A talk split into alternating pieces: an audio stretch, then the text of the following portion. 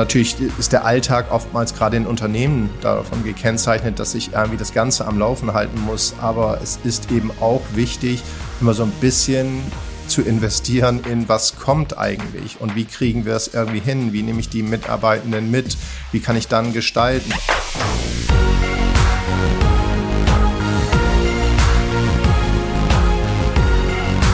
B und P Business Talk der Wirtschaftspodcast aus der Metropolregion Hamburg. Präsentiert von Business and People. Ja, hallo, mein Name ist Tobias Pusch. Mit meiner Firma Wortlieferant produziere ich diesen Podcast. Und für diese Episode des Business Talk habe ich mich getroffen mit Professor Dr. Ulrich Reinhardt. Das ist der Leiter der Stiftung für Zukunftsfragen in Hamburg. Also seines Zeichens ist er dann folglich Zukunftsforscher. Und mit dem habe ich mich unterhalten über die wirtschaftliche Lage in Deutschland. Ist das gerade wirklich alles so schwierig und schlecht, wie es uns vorkommt? Oder ist da auch vielleicht viel Gejammer bei? Herr Reinhardt beschäftigt sich seit über zwei Jahrzehnten mit den Deutschen und damit, wie sie in die Zukunft blicken. Er hat da wirklich eine Menge spannender Antworten. Er erklärt uns auch, wie wir den nötigen Strukturwandel schaffen, auch den im Kopf. Der ist ja auch äh, nicht so ganz unwichtig. Er erklärt uns, warum in seinen Augen Bildung die Ressource ist, auf die wir jetzt setzen sollten. Und ganz am Ende, auch total spannend, da sagt er, warum ausgerechnet die viel gescholtene Generation Z für ihn ein echter Hoffnungsträger ist, wenn er in die Zukunft blickt. Also eine ganz spannende Folge für Leute, die sich wirtschaftlich, aber vielleicht auch gesellschaftlich interessieren. Viel Spaß beim Zuhören. Ja, Herr Professor Reinhardt, herzlich willkommen hier bei Business Talk. Schön, dass Sie für uns Zeit haben. Ich freue mich. Herr Reinhardt, wir hatten ja in der Vergangenheit auch schon mal miteinander zu tun und da ist mir ein Satz von Ihnen hängen geblieben, der ging in etwa so, wir leben in der besten aller Zukünfte oder vielleicht auch in der besten aller Gegenwarte. Ähm, das ist allerdings schon ein paar Jahre her. Gilt das eigentlich immer noch? Also was bedeutet dieser Satz und hat er noch Gültigkeit?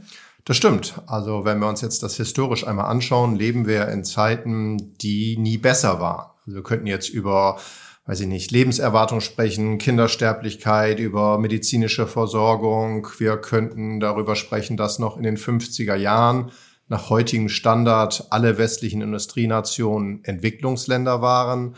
Wir könnten auch über Emanzipation sprechen. Da also bringe ich immer das schöne Beispiel. Meine Mutter musste meinen Vater noch um Erlaubnis bitten, als sie Führerschein machen wollte, als sie ihr erstes Konto eröffnen wollte. Das ist heute, glaube ich, nicht mehr ganz so zeitgemäß. Wir könnten auch über den Zahnarztbesuch unserer Kindheit nachdenken. Also Fakt ist, das Leben war nie besser als in der Gegenwart.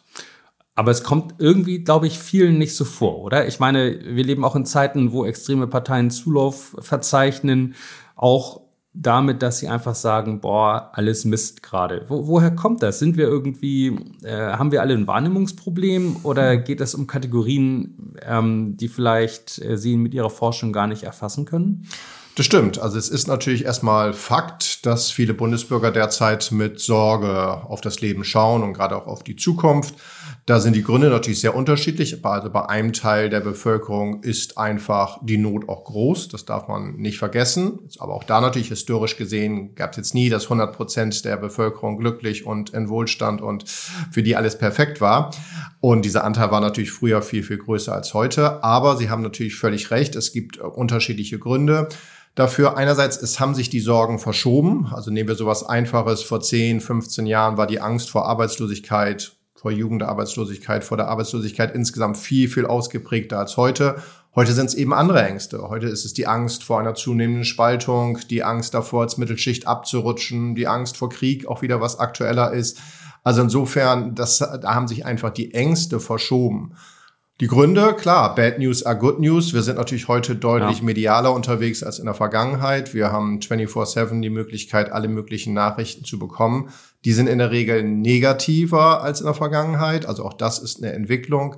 Naja, und dann dürfen wir natürlich nicht vergessen, wir Deutschen, wir vergleichen uns ja auch immer ganz gerne mit anderen und da ist das Glas bekanntlich ohnehin eher halb leer als halb voll. Es gibt auch immer was, was bei dem anderen besser läuft als bei einem selbst. Man muss so lange genug suchen eigentlich. Das stimmt. Ähm, aber in Bezug auf die Wirtschaft würde ich jetzt mal sagen, äh, da ging es Deutschland schon besser, beziehungsweise es gibt ja auch vielleicht auch einen Strukturwandel, der vielen Angst macht. Also wenn man sich überlegt, wir werden vielleicht eine immer weniger industrielle Gesellschaft, da geht es vielleicht auch ums Selbstverständnis, das wir Deutschen über Jahrzehnte aufgebaut haben. Aber wie sieht denn in Ihren Augen so die Zukunft der Wirtschaft aus? Sie forschen ja dazu. Es gibt Menschen, die ja behaupten, die Wirtschaft in Deutschland habe gar keine Zukunft mehr. Wie sehen Sie das? Da kann ich beruhigen. Also das wird äh, in Zukunft wird Deutschland weiterhin eine führende Industrienation sein. Da deutet derzeit wenig bis gar nichts darauf hin, dass sich das ändern würde. Natürlich gibt es irgendwelche Wildcard-Szenarios, wo die Welt grundsätzlich sich verändern wird, aber das halte ich nicht für realistisch. Und ich glaube, das Beständigste, und das hat ja Harry Klett vor zweieinhalbtausend Jahren schon gesagt, das Beständigste im Leben ist der Wandel. Mhm. Wir müssen uns einfach verändern. Und der Wandel gehört zum Leben dazu. Der mag für den einen oder anderen nicht immer einfach sein, der mag auch nicht schön sein. Aber wer sich nicht verändert, Dinosaurier sind ausgestorben. Also insofern müssen wir dabei bleiben, dass eben der Wandel auch gerade für die Wirtschaft dazugehört. Aber wenn wir jetzt mal als Beispiel so jemanden nehmen wie einen großen Autobauer, wenn sie da hingehen und sagen, ja, du musst dich halt wandeln, ähm, das, das ist ja erstmal leicht gesagt. Also so ein Riesentanker, den kann man ja nicht mal eben wenden, sondern da ist ja auch schon eine Menge Struktur dabei, die, die einfach schon mal in Stein gemeißelt ist. Was, äh, wie können die sowas hinbekommen? Also unsere urdeutschen Industrien, können die hm. diesen Wandel schaffen? Das glaube ich schon. Also jetzt können wir nicht, nehmen wir das Beispiel Automobilindustrie, wenn wir jetzt ganz platt argumentieren, würden wir sagen, sagen, ja, die müssen mehr auf E-Mobility setzen. Das Thema Nachhaltigkeit sollte einen Fokus bekommen. Das, glaube ich, alleine reicht eben nicht aus. Das werden andere auch machen. Also es kann ein Beispiel dafür sein. Das Entscheidende für die Zukunft in jeder Industrie und auch für die Automobilindustrie werden Innovationen sein. Also eine Art von Weiterentwicklung. Damit einher geht ja auch immer weiter Bildung. Also Bildung ist für mich der Schlüssel ohnehin für die Zukunft unser Schulsystem war über Jahrzehnte hinweg, dass die Welt uns drum beneidet hat. Jetzt müssen wir ein bisschen aufpassen. Vielleicht muss es auch neu gedacht werden. Also Wissen wird nun mal immer unwichtiger, weil wir es jederzeit abrufen können. Dafür wird Denken, Zusammenhänge zu erkennen, Prozesse zu erkennen, immer wichtiger. Und dann, glaube ich, kann auch so eine Industrie wie die Automobilindustrie durchaus wieder nach vorne gehen. Natürlich sage ich auch immer ganz klar dazu, die Rahmenbedingungen müssen weiter gefördert werden. Also das heißt, Infrastruktur, Startup-Szene in Deutschland ist, glaube ich, durchaus förderungswürdig. Sie hat aber auch viele Innovationen. Ich glaube, in den Unternehmen muss selbst umgedacht werden. Also das muss mehr Anerkennung erfahren, wenn ich eben quer denke. Ja, und dann, ähm, wie gesagt, Bildung, Bildung, Bildung. Ich glaube, das ist der Schlüssel für ganz vieles, wenn es um die Zukunft geht. Das ist dann ja vor allem auch ein deutlicher Auftrag an die Politik, wenn ich das richtig verstehe. Das stimmt. Also ich glaube, die Politik konzentriert sich ja im Moment nicht sehr stark auf das Thema Bildung. Aber wenn wir ganz ehrlich sind, das ist die einzige Ressource, die wir in Deutschland haben. Also wir haben jetzt nicht viele Bodenschätze mhm. oder irgendwas, sondern mhm. wir haben halt eben dieses, die, die, große Ressource der Bildung. Und darauf können wir aufsetzen. Die Welt beneidet uns, glaube ich, oftmals noch um unser Schulsystem. Das ist weitestgehend kostenfrei, was ein großer Vorteil ist. Aber daran müssen wir jetzt natürlich arbeiten und müssen irgendwie zusehen, dass wir das ins 21. Jahrhundert auch transportiert bekommen und jetzt nicht mehr so dem Humboldtschen Ideal nachhängen und das Wissen alles ist. Ja, vor allem, das ist eine Ressource, die hart verteidigt werden muss. Ich glaube, wenn Deutschland jetzt irgendwelche seltenen Erden hätte, die es nirgends anders auf der Welt gibt, dann sind genau. das unsere, dann müssen wir sie vielleicht nur geschickt vermarkten. Aber sowas wie Bildung kann ja theoretisch auch jeder schaffen. Das stimmt. Hm. Gut, ähm, ich würde gerne noch mal so ein bisschen auf die gesellschaftlichen äh, Dimensionen schauen, denn wenn wir jetzt so, ein, so einen Strukturwandel uns hier, äh, äh, ja, wenn wir jetzt in so einen Strukturwandel reinlaufen, dann bedeutet das ja auch ganz massiv, dass äh, die Menschen sich umstellen müssen, dass wir auf eine veränderte Umwelt stoßen.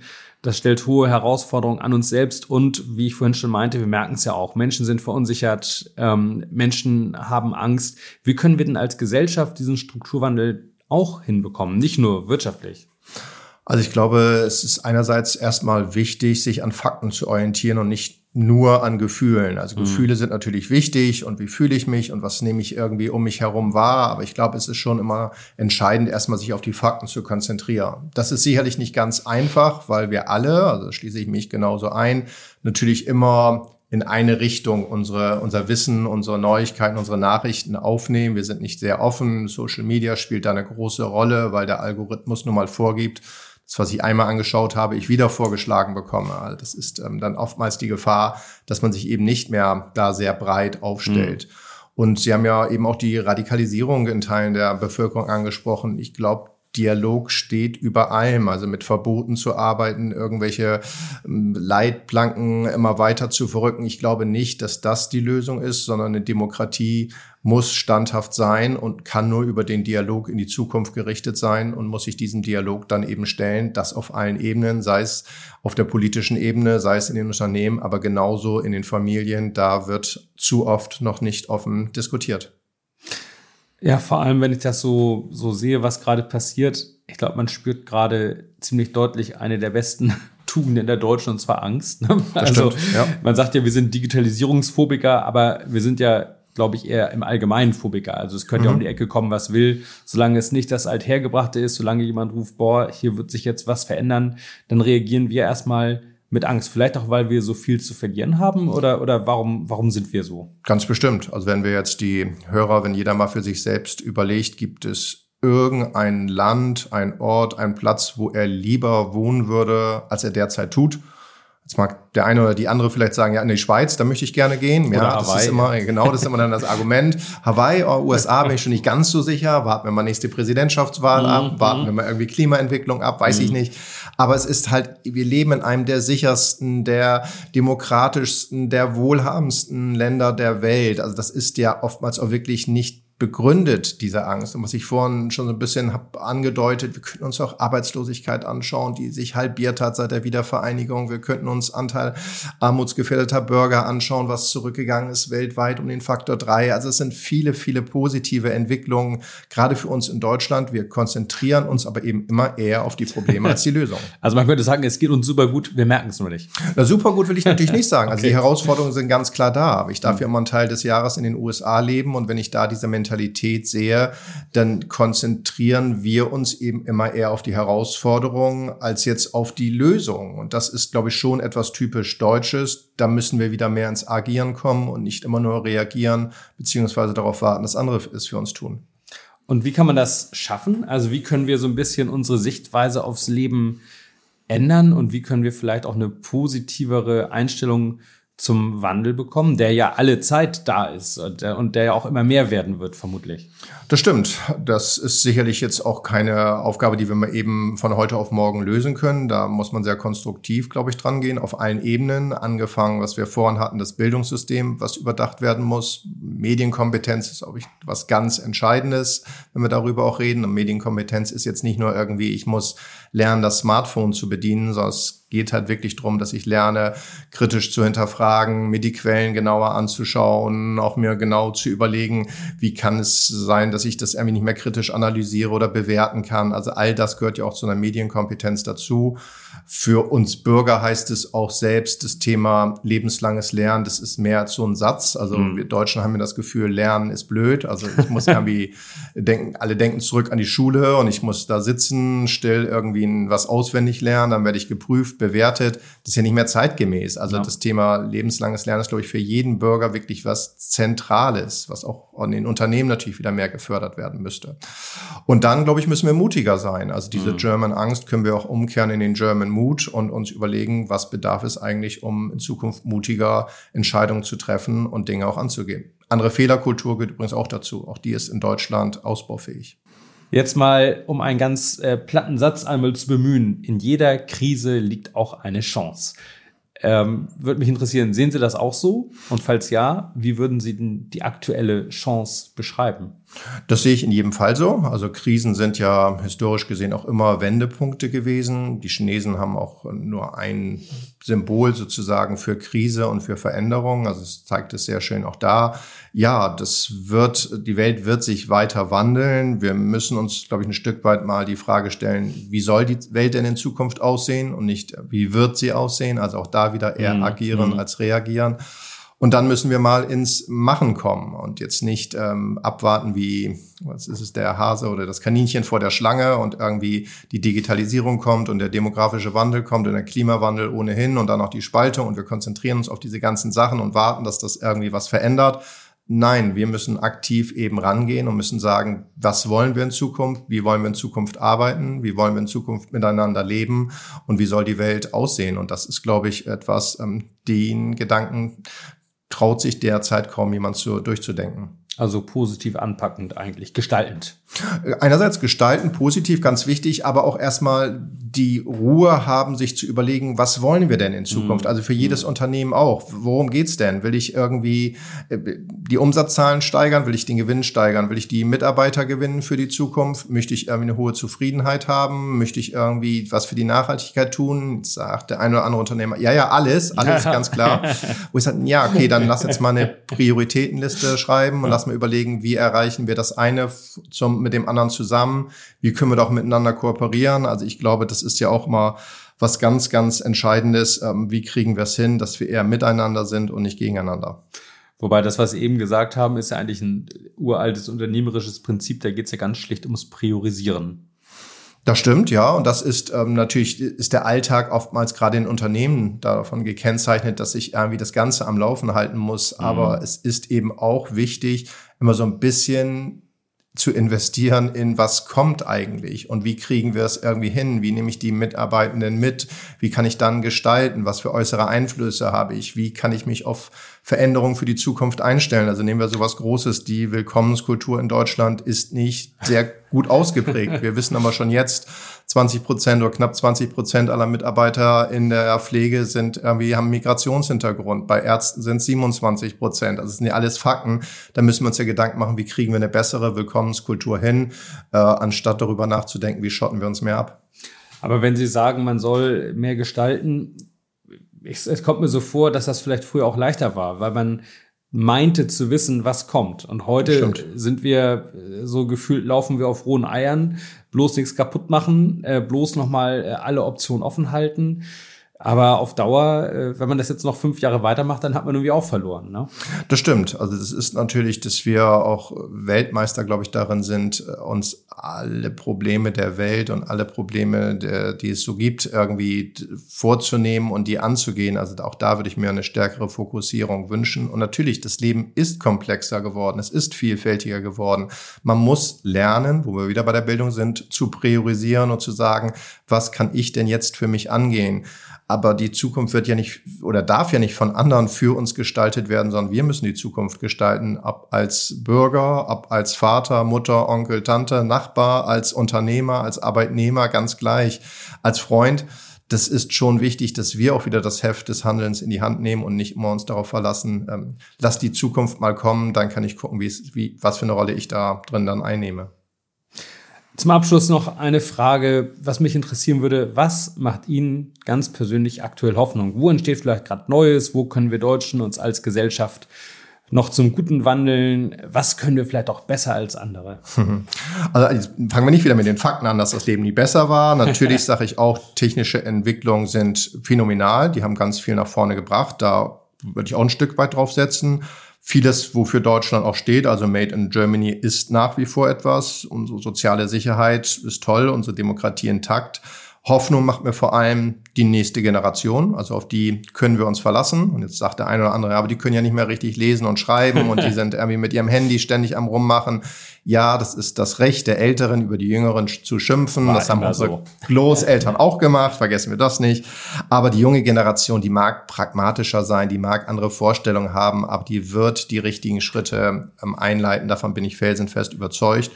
Nee, und wir als Deutschland, wir haben eben auch die Fähigkeit, uns ein Stück weit anzupassen. Das ist was Positives. Und wenn wir ja was besser können als andere, dann haben wir jetzt vorhin gesagt, die Sorgen und Sorgen machen. Ja. Aber ähm, wir haben natürlich genauso die Fähigkeit, ähm, das Potenzial in unserem Land zu erkennen und dann ähm, drei Schritte nach vorne zu gehen, anstatt zwei zurück. Herr Professor Reinhardt, vielen Dank für das Gespräch. Ich danke Ihnen.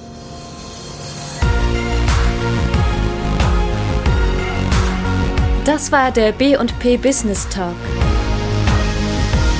Der Wirtschaftspodcast aus der Metropolregion Hamburg, präsentiert von Business and People.